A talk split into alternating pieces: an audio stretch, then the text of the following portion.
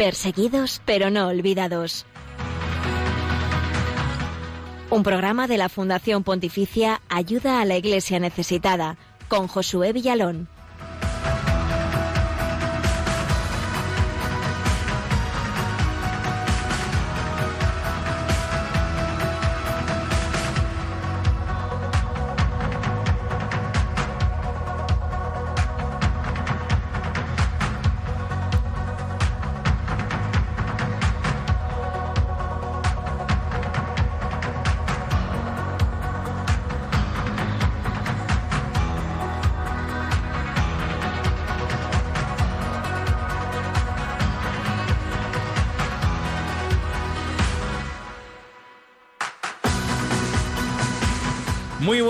Y aquí estamos en Perseguidos pero no olvidados, el programa de Radio María que es puente de información, oración y caridad con la iglesia pobre y perseguida en el mundo. Estamos acompañándote en esta mañana de martes 29 de septiembre y de la mano con nuestros hermanos en la fe que hoy sufren por seguir a Jesucristo. Saludamos a los oyentes que también nos seguís desde otras Radio María, sobre todo Radio María Perú, Venezuela y República Dominicana. Un saludo y a todos bienvenidos.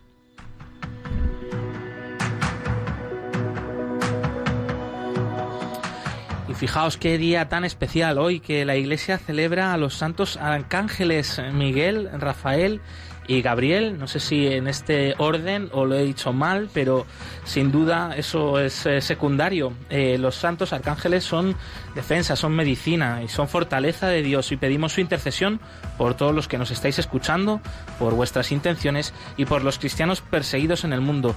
Que los arcángeles les sigan sosteniendo.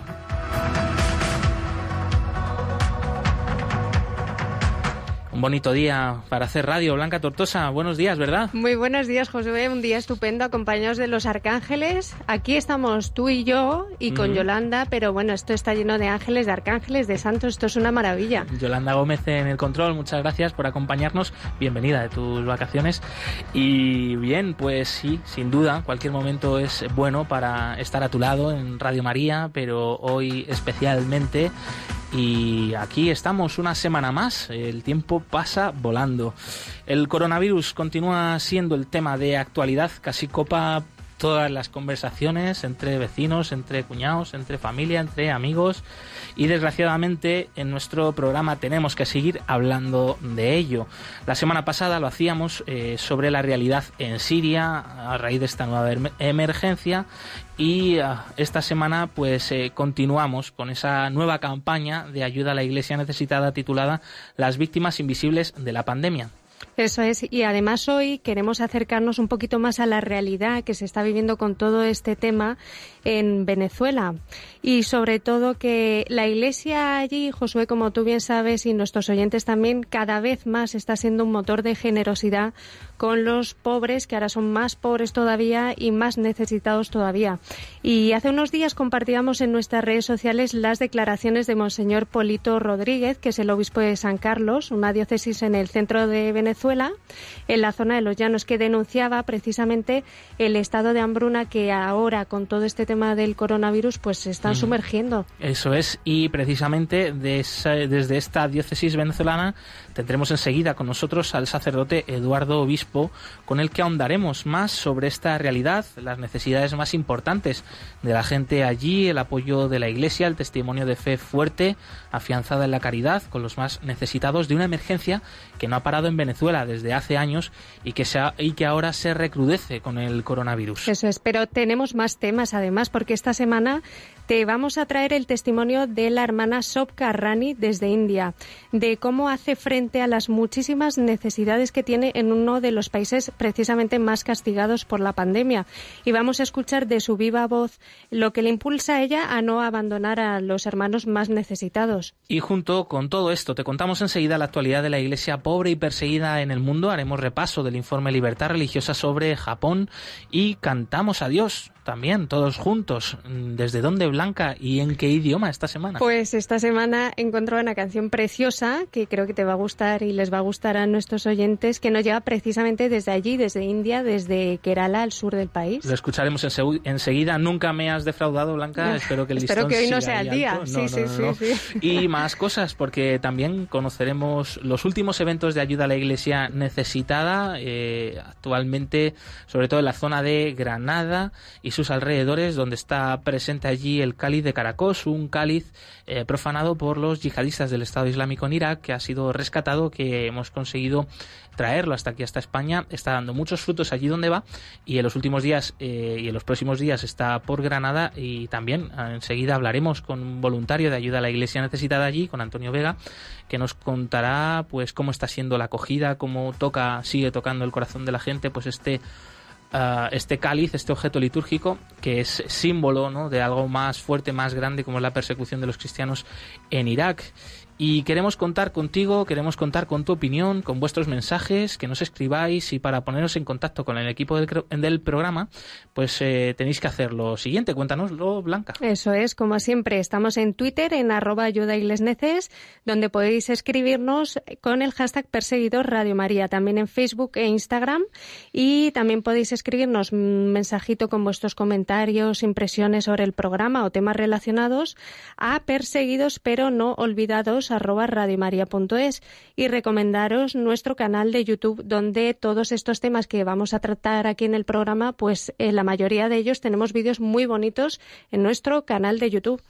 Las 11 y 7 minutos, las 17 minutos en las Islas Canarias y arrancamos eh, ya después de esta introducción y en primer lugar escuchamos al Papa Francisco en su mensaje durante el rezo del Ángelus del pasado domingo desde la plaza de San Pedro donde reflexionaba sobre el Evangelio de este pasado domingo eh, que sin duda pues nos ayuda mucho a arrancar en nuestro programa de hoy.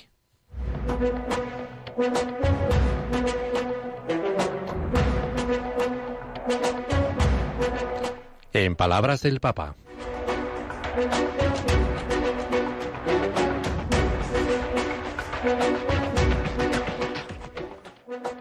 Con la sua predicazione sul regno di Dio, Gesù si oppone a una religiosità che non coinvolge la vita umana con su predicación sobre el reino de Dios, Jesús se opone a una religiosidad que no involucra la vida humana, que no interpela la conciencia y su responsabilidad frente al bien y al mal. Lo demuestra también con la parábola de los dos hijos, que es propuesta hoy con el Evangelio de Mateo. El primo figlio responde impulsivamente no. A la invitación del padre de ir a trabajar a la viña, el primer hijo responde impulsivamente no, pero después se arrepiente y va. Invece il secondo figlio che subito risponde sí, sí papá.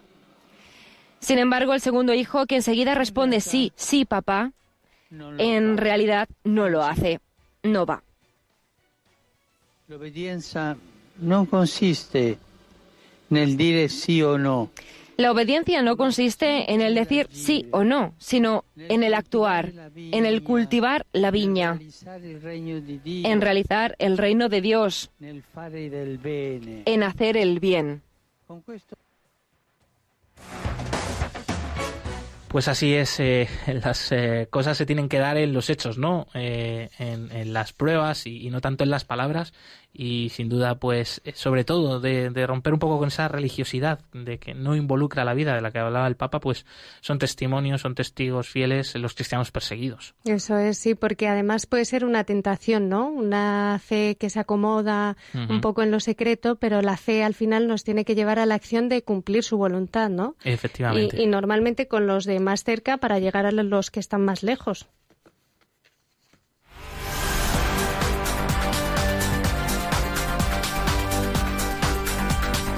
Queremos que sea noticia.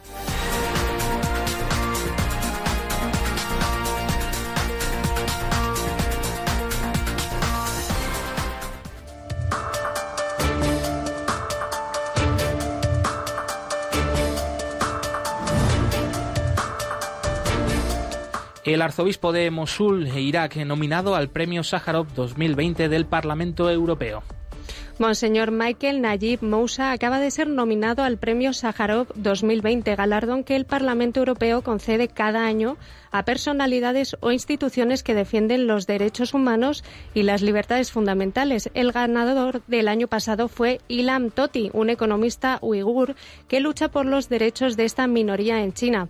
Como explica el comunicado oficial de la Unión Europea, el prelado favoreció la evacuación de cristianos, sirios y caldeos hacia el Kurdistán iraquí y salvó a más de 800 manuscritos históricos que van desde el siglo XIII al XIX. Estos manuscritos fueron digitalizados después y expuestos al público en exposiciones en Francia e Italia. Desde 1990 ha contribuido a la conservación de más de 8.000 volúmenes y 35.000 documentos de la Iglesia de Oriente sosteniendo a los sacerdotes y religiosas pobres de Venezuela. Sí, porque Venezuela continúa siendo viviendo una enorme crisis económica, política y social que ahora se agrava con la irrupción del coronavirus. Según datos oficiales, hay 70.000 casos de coronavirus y unos 570 fallecidos. Las zonas más afectadas son la capital, Caracas, y el estado de Miranda, como han señalado varios obispos venezolanos, entre ellos Monseñor Polito Rodríguez, el obispo de San Carlos. Venezuela, en entra en una etapa de hambruna. Cada día estamos peor. La economía está paralizada. O nos mata el coronavirus o nos mata el hambre. Por ello, la Fundación Pontificia Ayuda a la Iglesia Necesitada ha aprobado la financiación de 80 proyectos para Venezuela en lo que llevamos de 2020. ACN ha lanzado una nueva campaña de ayuda a la Iglesia en apoyo a la emergencia del coronavirus con el título Las víctimas invisibles de la pandemia. La Fundación se pone así al servicio de sacerdotes religiosas, religiosos y obispos para socorrer las principales necesidades frente a la pandemia, sin que se frene la misión de anunciar el Evangelio. Los católicos rusos se oponen a la nueva ley sobre la libertad religiosa. Sí, los católicos rusos están mirando con preocupación las modificaciones a la ley sobre libertad de conciencia y asociaciones religiosas presentadas en la Duma, el Parlamento ruso. Lo que ha generado mayor sorpresa es la introducción de la obligatoriedad de certificación estatal para el clero, que haya cursado estudios teológicos en el exterior, a fin de, como dice el texto, excluir ideas extremistas. Kirill Gorbunov, vicario general de la Archidiócesis de la Madre de Dios en Moscú, ha señalado que este punto es totalmente discriminatorio contra el clero ruso y los misioneros extranjeros. La aprobación en una primera lectura estaba prevista para el 22 de septiembre, pero fue aplazada a una fecha aún por definir. La nueva norma prevé la obligatoriedad de que sacerdotes y el personal de asociaciones religiosas obtengan una validación de sus estudios a través de acreditación en instituciones académicas rusas.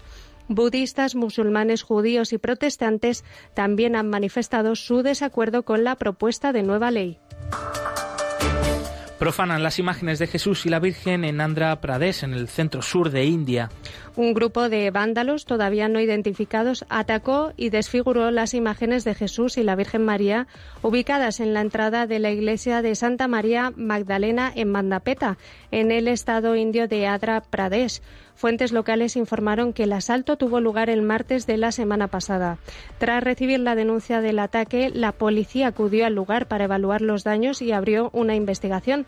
Posteriormente se ha difundido un vídeo grabado por una cámara de seguridad en el cual se ve a un hombre relacionado probablemente con el ataque puede tratarse de una venganza, ya que justo unos días antes un templo hindú cercano sufrió otro ataque similar. El obispo de la diócesis de Eluru ha llamado a la calma y a la convivencia. Y Roma designa la primera basílica de Kazajistán, símbolo de la fe en medio de la persecución durante la época soviética. La iglesia de San José en Karaganda ha recibido el título de Basílica Menor, el primer templo con este reconocimiento en un reconocimiento en Kazajistán. Monseñor Adelio del Oro, obispo de Karaganda, ha afirmado que este reconocimiento es muy importante para los católicos kazajos. Es un verdadero santuario. Muchos van allí en peregrinación porque en su interior están las reliquias del sacerdote mártir del comunismo Vladislav Bukosikpin.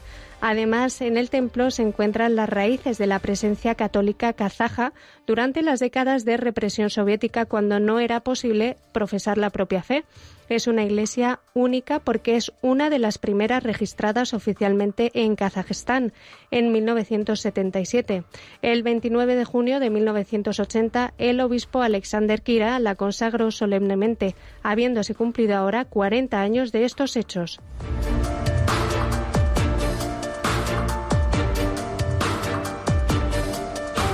Hasta aquí la actualidad de la iglesia pobre y perseguida de esta última semana. Más información en la web ayuda a la iglesia.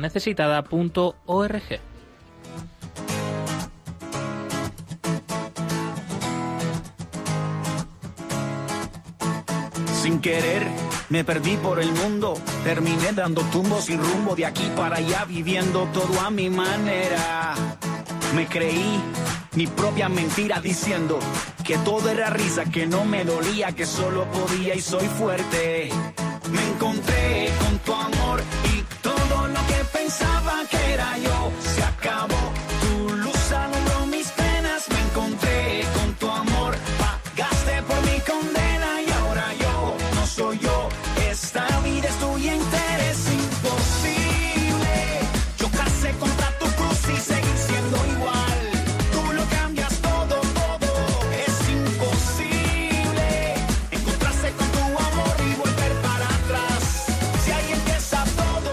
Las víctimas invisibles de la pandemia es la nueva campaña de ayuda a la Iglesia necesitada para apoyar a la Iglesia, a los países más desfavorecidos frente a la nueva crisis del coronavirus. Si se acuerdan ustedes, la semana pasada hablábamos sobre Siria, poníamos el foco allí y entrevistábamos al sacerdote Hugo Alaniz desde Alepo. En esta ocasión hemos querido acercarnos a la realidad de Venezuela, eh, una situación muy complicada que se suma a la ya de por sí larga y dura crisis eh, que sufría el país, crisis política, económica y social. En todos los ámbitos, Josué, porque este país sudamericano sigue viviendo esa crisis en todos los ámbitos, política, económica, social, sin precedentes. Y ahora a esto se suma esta emergencia del coronavirus, que aunque las cifras oficiales no está, según estas cifras, no está teniendo una incidencia tan grande como en España, por ejemplo, la realidad del país es que casi el total de la población vive en niveles de pobreza grave y extrema, Josué. Para hablarnos de todo esto de primera mano y con conocimiento de causa, porque lo está viviendo lo ha sufrido, tenemos al otro lado del teléfono al sacerdote Eduardo Obispo de la diócesis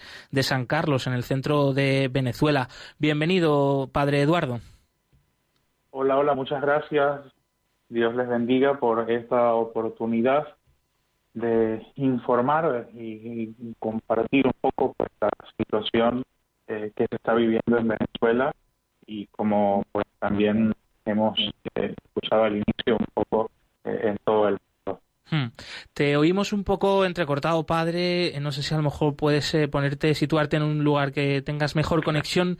Mientras tanto, la primera pregunta, eh, bueno, sería cómo es la situación actual en concreto en vuestra diócesis, en la diócesis de San Carlos, en, en plenos llanos venezolanos. Sí, eh, Sí, ¿me oye, padre? Sí, sí. Bien, eh, bueno, ya un poco eh, compartimos en otra oportunidad, eh, la diócesis de San Carlos de Venezuela. Eh, es una un estado que se caracteriza por los trabajos de agricultura, de ganadería, eh, pues de gente muy sencilla, pero pues con mucha devoción, con mucho eh, amor a Dios sobre todo. En estos momentos, la situación es, eh, podemos decir, un caos. Yo creo que eh, se les ha ido de las manos a las autoridades todo este tema en relación con la pandemia. Yo he salido ahora el, pasado viernes 17 eh, a Roma, he venido a estudiar. con mucha dificultad pude salir del país, eh, pero bueno, cada vez más conocidos, más amigos eh, que llevan el, el virus, pero que no solamente es esto, es todo el resto de la calamidad que se vive en el país. A esto le sumamos el que mm, no hay eh, acceso a, la alimentación, pues se consigue alimentos obviamente, pero con nivel eh, exagerado de costos. Eh, no hay servicios mm, de agua, de luz, de gas, de combustible. Es una situación muy penosa, muy dolorosa que vive nuestro pueblo en este momento. en la parte sanitaria, pues desde la semana pasada se vino a más abajo, eh, ya que por miedo muchos de los médicos, enfermeras y personal que trabaja en el hospital, pues no quieren ir a trabajar, pues porque no tienen los medios de seguridad para protegerse y que tampoco están los insumos para poder tratar. Claro, hace unos meses eh, hablábamos precisamente contigo y, nos hablabas ya de una situación eh, tremenda de emergencia, pues eh, estamos escuchando y haciendo un poco balance según lo que nos vas diciendo y que estáis peor, ¿no es así?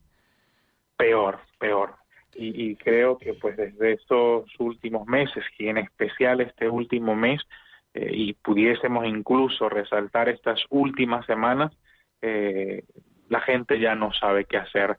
Quizás eh, han seguido un poco en las noticias estos últimos dos días, se ha levantado un poco la gente en los distintos estados, en las distintas comunidades a, manifestar y pues como siempre eh, la represión contra el pueblo y todo lo pues, que lo que ha sucedido en estos días y cómo a las personas se les maltrata eh, y todo queda digamos allí es una pena, verdaderamente. Mm. Eh, Blanca Tortosa, compañera del programa, quería también preguntarte. Buenos días, padre. Yo eh, me preguntaba cómo se ha adaptado la Iglesia a este nuevo reto, que es un reto más sumado a los que ya estaba luchando la Iglesia allí en Venezuela. ¿Cómo, cómo se enfrenta ahora a esta nueva misión que tiene la Iglesia por delante? La verdad que ha sido muy duro en esta oportunidad porque aunque el Ejecutivo Nacional ha dado eh, lo que ha llamado el trato del tema del coronavirus, que ha dado una semana libre, una semana radical, o sea, una semana donde la gente puede salir a trabajar, puede salir a hacer algunas cosas, y una semana de radicalidad donde no se puede salir, donde no se puede hacer casi que nada, eh, pero a la Iglesia no se le ha otorgado ningún particular, ninguna potestad, pues para, para celebrar la Eucaristía y aunque se presentó un protocolo o un posible protocolo a seguir, eh, si se pueden abrir las iglesias para tratar a la gente, para seguir las normas, no ha sido eh, posible que autoricen em, el culto libre a las personas. Esto pues agudiza sobre todo a la gente pues que, en este tiempo eh, necesita mucho de Dios, necesita escuchar la palabra de Dios, eh, estar en, los templos, rezar, eh, comulgar, no ha sido posible. Hasta eso pues se le ha robado a nuestra gente. como iglesia pues hemos intentado establecer toda una serie de, de actividades por los medios de comunicación social, por la radio, eh, celebración de la Eucaristía. Eh, bueno, hemos intentado hacer muchas cosas para hacernos presente allí con nuestros hermanos en medio a, sus hogares y, haciendo esa reflexión, ¿no? Convertir eh, cada hogar en iglesia doméstica, que la familia pues puedan recogerse en, la intimidad del silencio, en la oración y, así pues animar a la gente a que no se desesperen, a que no se desanimen, a que no pierdan la fe y que al contrario, pues el Señor se hace mucho más cercano en la vida, en el corazón de cada uno de ellos. Pero es muy lamentable lo que recibimos a diario en nuestros móviles de ese clamor de la gente en querer acudir a la iglesia, en querer estar en la Eucaristía, en querer comulgar, poder confesarse, y esto pues ha sido muy doloroso para nuestra gente. Padre Eduardo, ¿podrías compartir con nosotros, con los oyentes de Radio María, algunos de esos mensajes o algún testimonio de fe de, eso, pues de tus feligreses, de vuestros feligreses, de cómo, pues esa, esa sed que tienen de Dios, ¿no? A pesar de las dificultades, a pesar de que están las iglesias cerradas, alguna muestra de fe, testimonio que a nosotros también nos aliente aquí, porque obviamente en ese sentido también estamos heridos, yo creo todos. Aquí en España también en algunas eh, parroquias se puede notar esa frialdad o, o que, pues a pesar de la distancia y que hay huecos vacíos, por rellenar, ¿no? Eh, ¿Cómo, cómo se la ha tomado la gente allá? ¿Algún testimonio fuerte de fe? Pues mira, un recuerdo muy vivo y que me ha marcado mucho, por ejemplo, fue en la Semana Santa, en que eh, pues eh, se vivía el momento, digamos, de mayor radicalización y justo esa semana pues mm, colocaron las medidas más fuertes y de verdad que fue impresionante y, nos hacíamos la pregunta como sacerdotes qué hacemos para que la gente pues pueda vivir la Eucaristía pueda vivir este tiempo santo y, bueno fue muy interesante al menos desde donde yo estaba como párroco de la catedral de San Carlos eh, nos organizamos un grupito pequeño pues para organizar todas las actividades de la Semana Santa y, hacer partícipe a, la gente. Una de las cosas que pudimos hacer, eh, la catedral posee las imágenes que se veneran cada día de la Semana Santa. Entonces eh, localizamos un coche, no sé cómo se llama, un camión, y, y allí pues colocábamos las, la imagen que correspondía cada día colocábamos un megáfono, altavoz, no sé cómo le dicen, y, recorríamos todas las comunidades eh, de la parroquia y la gente salía por las ventanas y cada día pues colocaban signos en sus ventanas, en sus puertas, que si la palma, eh, agua, alguno de los signos de la Semana Santa y toda la gente esperaba con, con emoción y veíamos cuando pasábamos, eh, la gente se arrodillaba, la gente lloraba, la gente pedía pues bendiciones, la gente pues... Eh, fue algo, algo hermosísimo. Ver cómo por todas las comunidades eh, la gente eh, esperaba ese momento y, con el megáfono pues íbamos rezando, eh, leyendo el Evangelio del día, una pequeña meditación con cantos, fue algo muy emotivo, lo hicimos durante toda la Semana Santa y, y, de verdad que en lo personal me llenó de mucha alegría, mucha satisfacción de poder llegar hasta la gente, de poder llevar la palabra de Dios a la gente.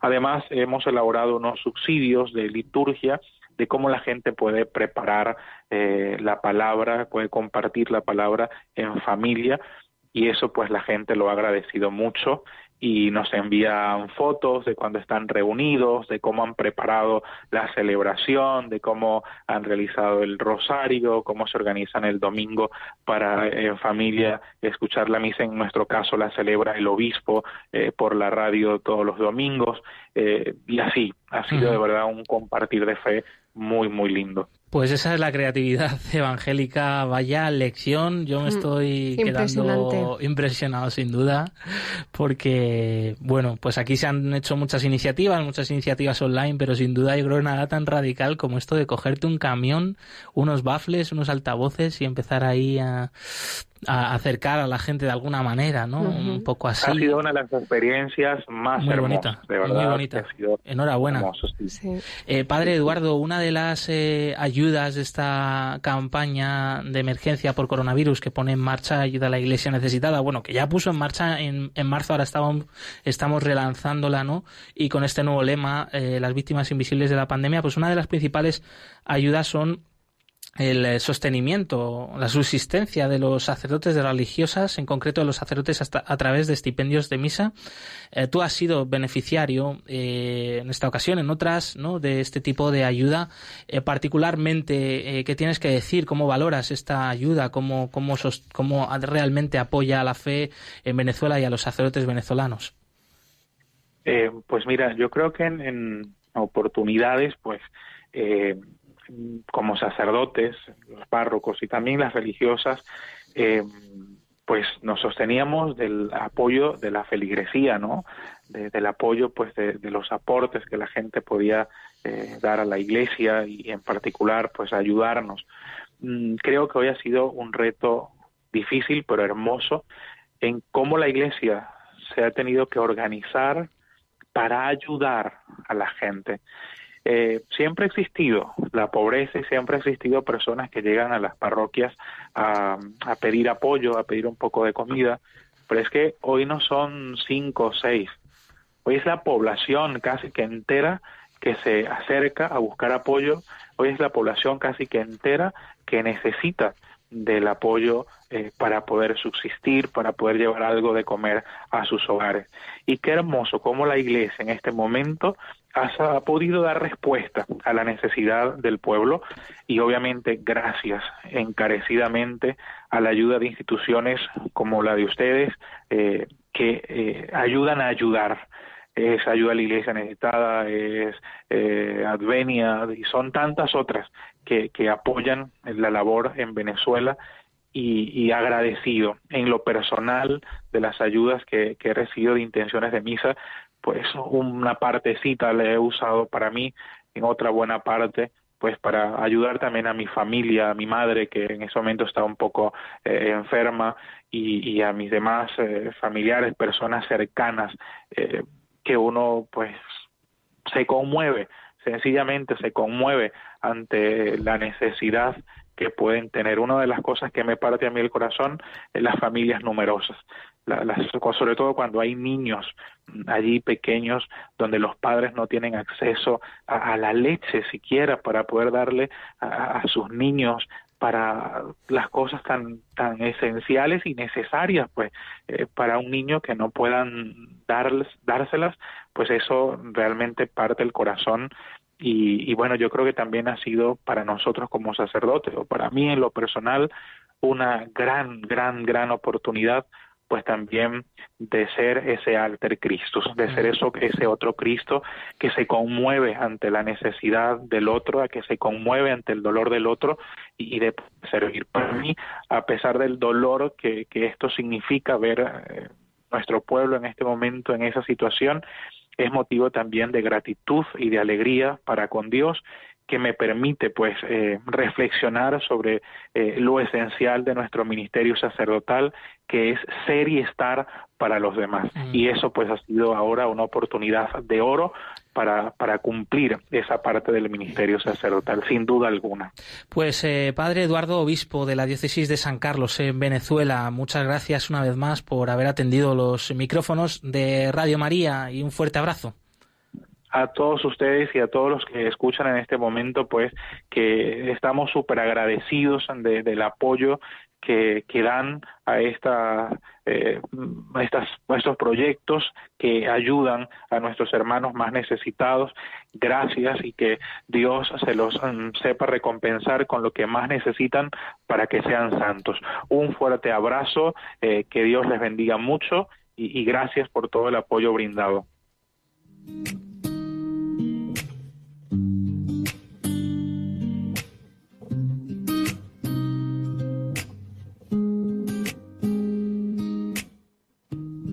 Hay un hombre que calma todo temor, un amor que consuela el más intenso dolor. Es fiel a sus promesas y me cuidará. De mi fe es el ancla, nunca fallará. Y todo va a estar bien, everything will be alright mundo en su mano está. Tu mundo en su mano está. El creador del universo venció toda ansiedad. Tu mundo en su mano está. Todo va a estar bien.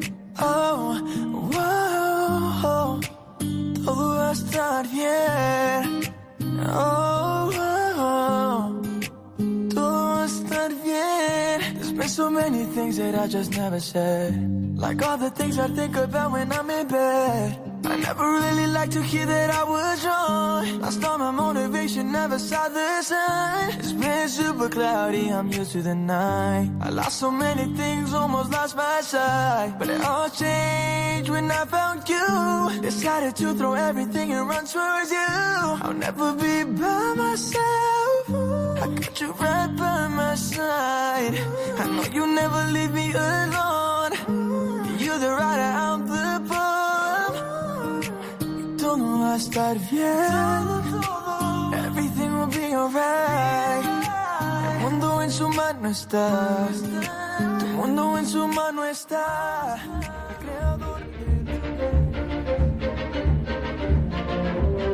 Nuestros hermanos perseguidos son la élite de la Iglesia y ser solidarios con ellos es una obligación que la honra nos impone. Padre Berenfried van Straten, fundador de Ayuda a la Iglesia Necesitada.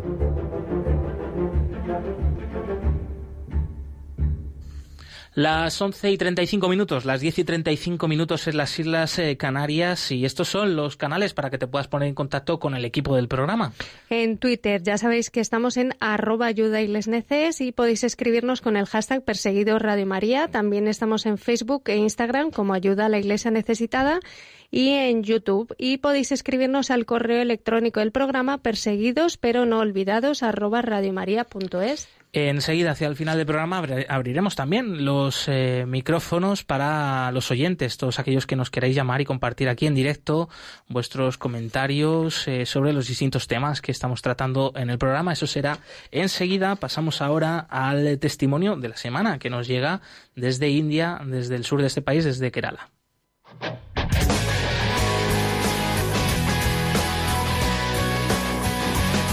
Testigos del siglo XXI.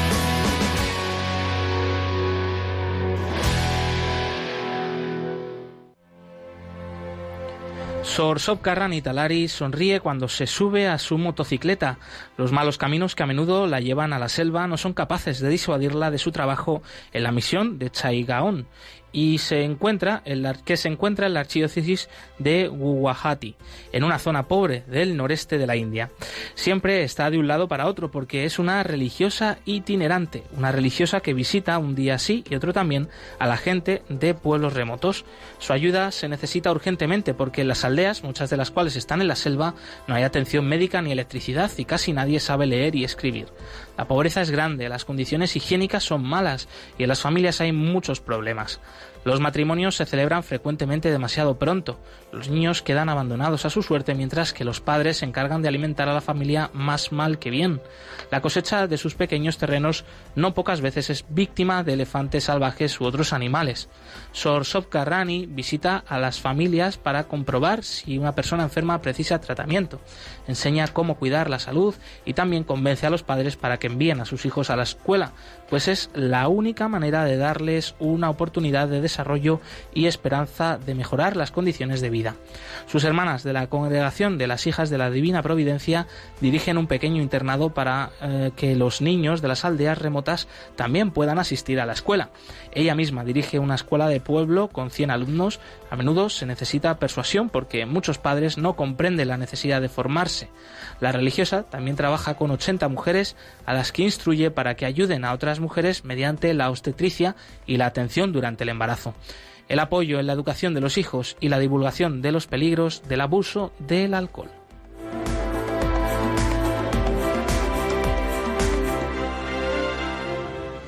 En tiempos de la pandemia del coronavirus, toda esta ayuda es más necesaria que nunca, ya que la enfermedad y las necesidades se han multiplicado.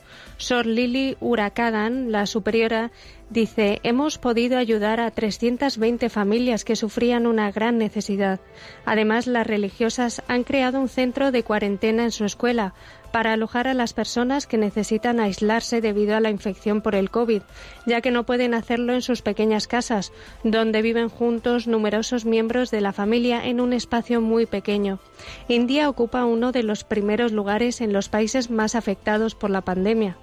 Pero lo más importante es la atención pastoral, en la que las religiosas colaboran estrechamente con el párroco, especialmente en este tiempo de pandemia. En las aldeas remotas donde no se puede celebrar la Eucaristía todos los domingos, los fieles se reúnen para rezar. Los catequistas que difunden y fortalecen la fe desempeñan un papel importante y las religiosas también son responsables de su continua formación. Los laicos tienen un papel muy importante, como Elena Piz, una doctora católica que vive desde hace décadas en India ayudando a los más necesitados. Con motivo del coronavirus nos decía Mucha gente ha perdido sus trabajos y ni siquiera tienen que comer. Esto realmente ha afectado a la Iglesia aquí, porque somos una minoría y a veces sufrimos por puro capricho de las autoridades. Tenemos que sobrevivir. Espero que la pandemia no haga daño a nuestra alma.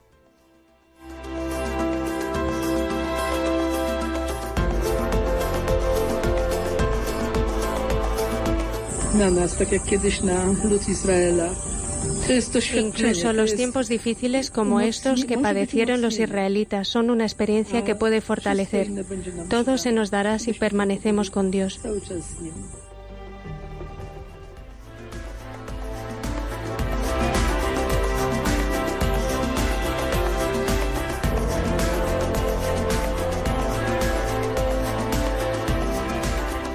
Pues un testimonio impresionante que nos eh, ha llegado esta, esta, última semana desde India.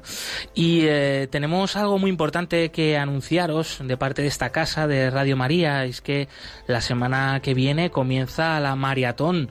A los oyentes fieles de Radio María pues eh, sabrán ¿no? de lo que les hablamos, a los que no pues una campaña para expandir Radio María en otras muchísimas partes del mundo donde todavía no está presente, especialmente en países de necesidad como puede ser República Centroafricana, Tanzania. Este programa se suma a esta maratón. Además, estaremos eh, con todos vosotros participando directamente el próximo jueves 8 de septiembre a las 4 de la tarde sobre esto. Y aquí os dejamos esta llamada de parte de Radio María, este mensaje. Del 6 al 10 de octubre llega a Radio María la maratón unos días de radio dedicados a dar a conocer los nuevos proyectos de Radio María en el mundo y aquellos que más necesitan de nuestra ayuda. La familia mundial de la radio se une en oración para pedir al Señor por esos proyectos y para recibir de quien lo desee los donativos necesarios para impulsarlos. Este año lo haremos con el lema Llevemos a todos la sonrisa de María. Cada año la generosidad de nuestros oyentes ha crecido y vamos a hacer un acto de fe y de esperanza en que conseguiremos que el Señor toque muchos corazones. Son proyectos preciosos, un milagro que hay que pedir desde este momento porque es mucho, mucho lo que se necesita. Este momento especial solemos celebrarlo en el mes de mayo, pero este año, debido a la pandemia, lo realizaremos este mes de octubre, que también es un mes mariano, el mes del Rosario. Desde España vamos a impulsar varios proyectos en África, República Centroafricana, Guinea Conakry y Tanzania. Pero también queremos ayudar al nacimiento de la Radio de la Virgen en nuestra nación hermana de Portugal, con cuyo santuario de Fátima tantos lazos nos unen. Eh, Emanuel Ferrario le contaba que uno de sus deseos era de amenar Radio María en todos los países africanos. Eh, los sacerdotes son pocos, eh, ellos no pueden visitar todas las aldeas cada domingo. Entonces Radio María se hace como un instrumento para acercar la gente a Dios y a la Iglesia Católica. Un proyecto muy especial que es el proyecto de Radio María Portugal. De los últimos encargos que hizo don Emanuele Ferrario, a mí personalmente me encargó en noviembre de 2018 que le ayudase a poner en marcha Radio María Portugal y pues está yendo todo de una manera a mí me sorprende día a día, ¿no? Además, según se vayan consiguiendo estos objetivos, podremos aportar algunos estudios móviles para diversas naciones o apoyar otros proyectos como los de Cabo Verde o Mozambique. Comenzaremos la maratón el martes 6 de octubre y además de los programas especiales que se extenderán hasta el día 10, tendremos una conexión internacional con todas las Radio María del mundo el día 7 de octubre para rezar el Santo Rosario desde el santuario de Quibejo en Ruanda. Bendita tú eres entre todas las mujeres. Llevemos a todos la sonrisa de la Virgen con Radio María. El país del sol naciente, Japón, es un eh, país, una nación eh, democrática de amplias libertades y derechos, pero queremos conocer de cerca cuál es la realidad de la libertad religiosa allí, haciendo repaso del informe Libertad Religiosa en el Mundo, que edita ayuda a la Iglesia necesitada. Los católicos son una pequeña minoría en Japón, pero pues una presencia fundamental y muy importante. Así te lo contamos.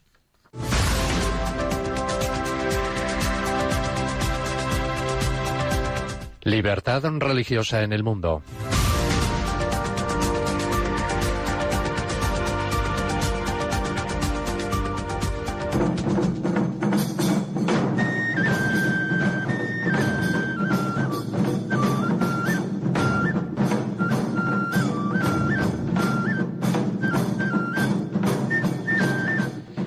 Es una monarquía democrática constitucional con más de 126 millones de habitantes. De ellos, la mayoría profesa el budismo, seguido por las prácticas de nuevas religiones.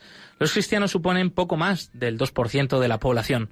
La religión se profesa libremente en un país donde el sintoísmo se practica de forma generalizada, si bien el porcentaje de personas que se declaran sintoístas es muy pequeño. El gobierno protege el derecho del individuo a practicar su religión, cuestión en la que se mantiene completamente neutral. El respeto a la libertad religiosa se basa en la Constitución y las leyes vigentes.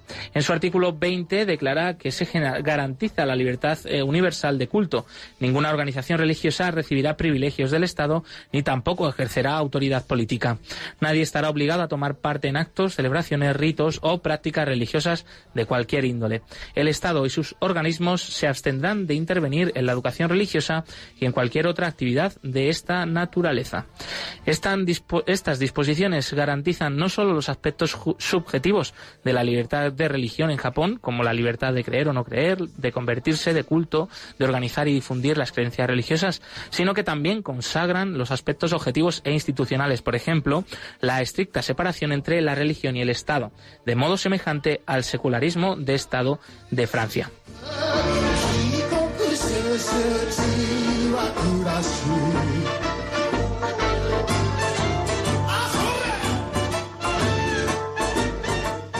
Las autoridades conceden el estatus de organización religiosa a las comunidades que pueden demostrar que cuentan con un lugar de culto y que su fin principal es impartir enseñanza religiosa celebrar ceremonias y formar a sus fieles. Según la Agencia para Asuntos Culturales, la autoridad competente en este ámbito, en 2014 había registradas unas 181.000 organizaciones religiosas, un número muy elevado, pues cada templo budista o sintoísta debe inscribirse individualmente. En cuanto a los incidentes relacionados con la libertad religiosa, son excepcionales en Japón y en la mayoría de los casos el motivo siempre es el mismo. Afectan a prisiones concretas y al acceso de los presos al culto y a los objetos necesarios para la vida religiosa. Las autoridades cuentan con la presencia de 1.900 capellanes de prisiones para budistas, sintoístas y cristianos, pero la normativa y la disciplina son tan estrictas en estos centros que impiden la libertad religiosa de los detenidos.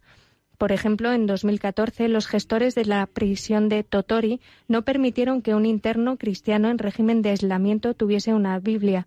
La Asociación de Abogados de Totori solicitó en 2016 que se respetaran los derechos religiosos del detenido y se le diera una Biblia, pero la respuesta no cambió, ya que el reglamento de los detenidos en régimen de aislamiento no les permite tener libros. Otro incidente ilustra un aspecto concreto de lo que podría constituir el inicio de graves violaciones a este derecho en cuanto a los ciudadanos japoneses. En 2016, un tribunal de Tokio falló a favor de una exmaestra cristiana de una escuela de enseñanza primaria. En 2010 esta maestra se había negado a tocar el himno nacional en una ceremonia organizada por el colegio, basándose en que las referencias del himno al culto sintoísta ofendían sus creencias religiosas. En los tribunales inferior y de apelación, la maestra perdió el caso y se declararon legales las deducciones de salario impuestas por las autoridades educativas. Esta maestra no ha logrado defender sus derechos hasta esta última fase, cuando un tribunal de Tokio reconoció que su actitud había sido prescrita por su religión. Sin embargo, dicho tribunal manifestó también que la orden de tocar el himno nacional era constitucional.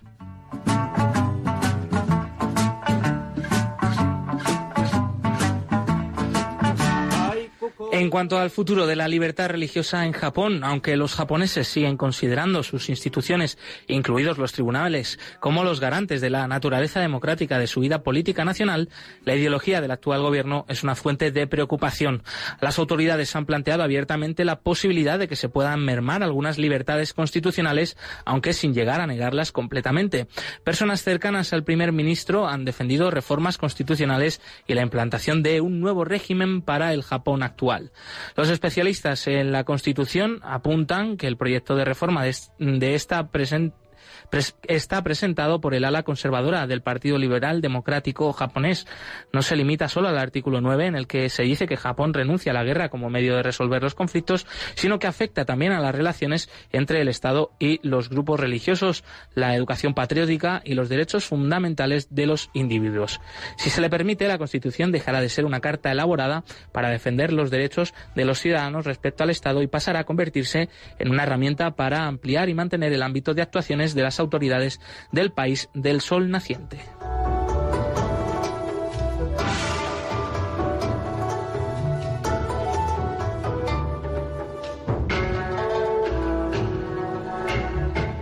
El informe completo sobre la situación de la libertad religiosa en Japón y en cualquier otro país del mundo se puede consultar en la web ayudalaiglesianecesitada.org.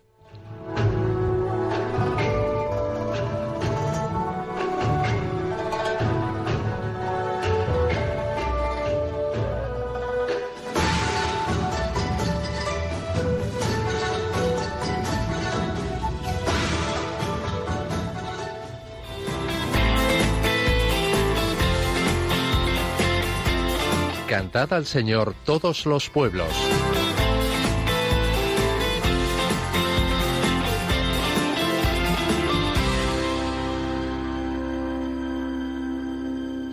Y hoy, como hemos adelantado antes, Josué, traemos una canción preciosa desde India Vamos a ver. que canta un coro de niñas del Colegio San José en la diócesis de Angamali, en el estado de Kerala, al sur de India. Y seguro que os va a gustar a todos mucho porque es una canción muy entrañable. Y como siempre suena así de bien.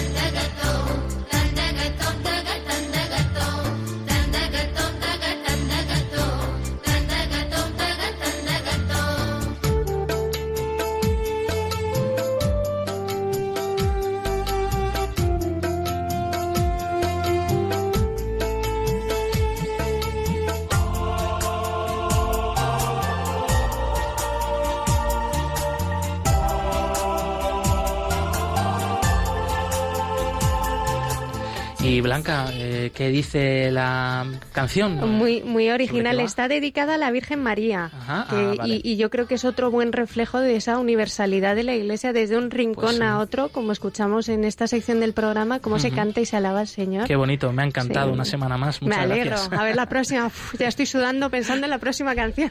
El, el listón cada vez lo pone más alto, así que claro, es difícil, es difícil. Bueno, pues pasamos ahora a la sección eh, más eh, cerca de ti, eh, aquella que te trae los eventos de ayuda a la iglesia necesitada.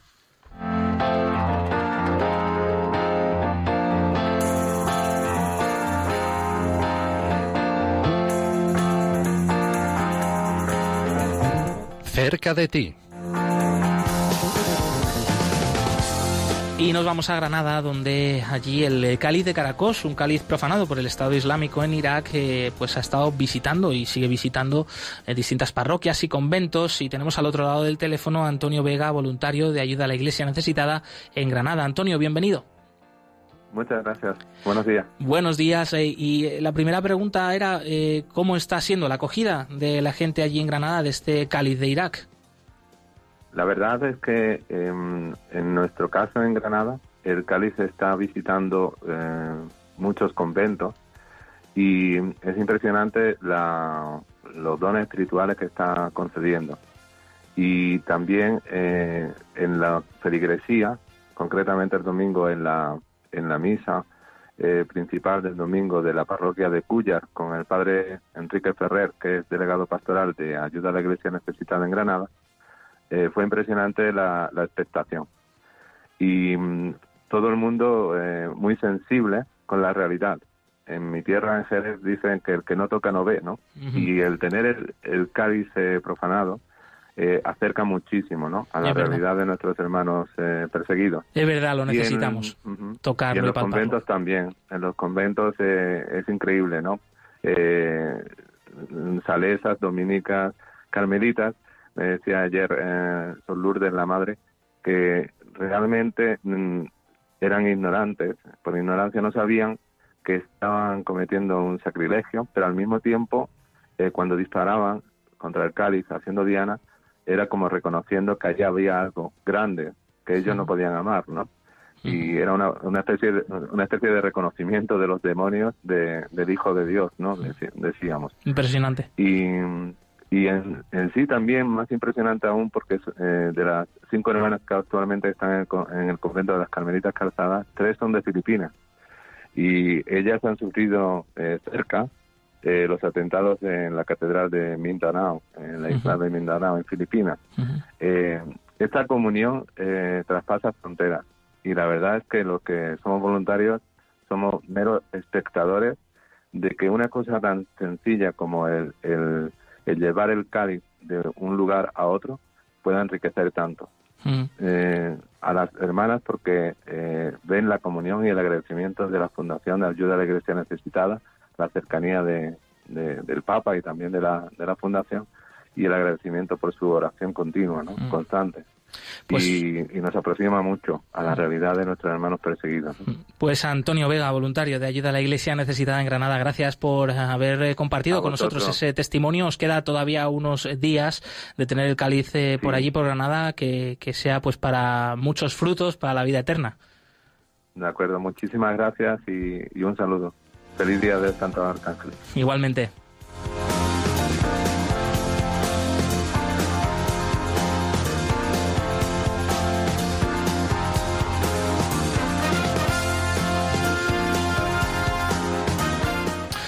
Y antes de terminar, porque se nos acaba el tiempo, siempre pasa volando, eh, tenemos que recordar que cambiamos de hora este programa, uh -huh. que con la nueva uh, programación, con el, el, nuevo curso que comienza pues ya eh, pasado mañana, eh, vamos a cambiar de día, los jueves estaremos aquí, no los martes, los jueves, Eso perseguidos es. pero no olvidados. Les esperamos a todos, no falte ninguno. Y eh, fíjate qué especial que la semana que viene, que empezaríamos programa, pues por, como participamos en esta maratón, es una programación especial, pues lo haremos el jueves 8 de octubre, ahí nos estrenamos, pero a las 4 de la tarde, uh -huh. para dar ahí paso a la maratón, que por supuesto pues es una fecha muy importante, muy señalada, una iniciativa estupenda de Radio María, que desde aquí pues pedimos una vez más que, que colaboréis, que os suméis con vuestra ayuda concreta, con vuestras oraciones. Y sí, ya que el eh, jueves 15 de octubre a las 11 de la mañana estaremos aquí sin falta. Eso es. Eh, os recordamos eh, bueno, que continúa la programación en Radio María eh, con el rezo del Ángelus. Blanca Tortosa, muchísimas gracias. Un placer, como siempre. Yolanda Gómez en los controles, muchas gracias. Y nosotros, eh, bueno, pues nos despedimos, no sin antes recordaros que podéis volver a escuchar el programa completo en el podcast en radiomaria.es. Movidos por el amor de Cristo al servicio de la Iglesia que sufre. Un fuerte abrazo y hasta pronto.